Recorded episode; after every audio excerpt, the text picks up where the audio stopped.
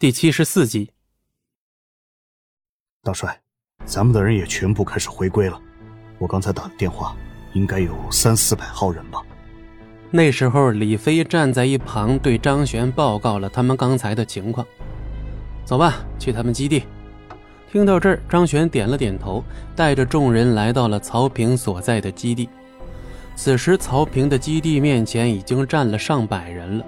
他们都整装待发，手持枪械地盯着张璇，看起来虎视眈眈的样子，让人觉得有些脊背发凉。但是张璇站在他们面前的时候，确实有一种一夫当关，万夫莫开的气势。张璇，你这个大奸大恶之徒，竟然还敢回来，杀了三元老，我要你偿命！看见张璇回来，曹平立刻走出来，大声对着张璇吼叫。似乎要硬生生的将这口黑锅扣在张璇头上。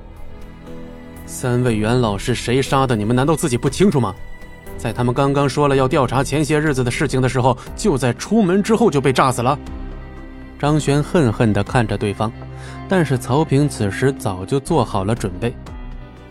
你就是害怕到时候他们一查说你真是叛徒，那样的话你就自己暴露出来了，于是才将三元老杀死，妄图搅浑这滩水。真相自有公论，我已经让人去调查了。如果查出了任何东西，那我看你要如何狡辩。听到这里，曹平的神色肉眼可见的出现了一丝慌张，但现在是在众人面前，他必须要迅速的压下去。张璇，今天把你杀了再去查，对我来讲也是一样的。说到最后，他终于露出了阴险的獠牙。张璇也笑了，哼。说得好，把你杀掉之后再去查，对我来说也是一样，还能为三位元老报仇。张璇不再犹豫，直接来到他面前，硬生生地朝他脸上打了一拳。周围的人全部都向前几步，大飞的叫喊声从后面传出：“张璇，你太放肆了！今天我们就要把你杀死在这儿，我看看谁敢在我们大帅面前叫嚣。”大飞，你这摇尾乞怜的死狗还好意思张嘴？李飞和孙柔等人的声音从后面传出，伴随着他们的靠近，大院外面涌现出了数百人的队伍。张璇，你这是要杀掉我这个新任的大帅，在你的烂账上面再添一笔是吧？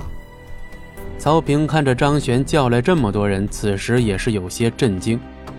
对于他来说，张璇现在的势力应该已经完全瓦解了，但他不知道张璇凭借自身的名声叫来的人才是最为忠心的，这些人不可能瓦解掉。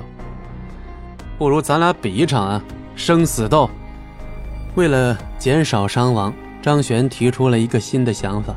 这个想法一出，众人全部亮起了眼睛。说起来，张璇这些手下们现在只是分为了两派而已。但不管如何怎么讲，他们都是队伍中的成员。如果自相残杀，实在是太过的不忍心。我有人有钱，为什么要跟你打？你配吗？听到这里，旁边的大飞跟曹平对视了一眼，双方都有些迟疑。他们都知道张璇的力量究竟有多强。现在张璇提出要跟他单挑，那绝对是强人所难了。就算是别人答应，曹平也不会答应。但大飞这时却来到了曹平身边，捂着自己已经碎裂的肩膀，小声说道：“本集播讲完毕，感谢您的收听，我们精彩继续。”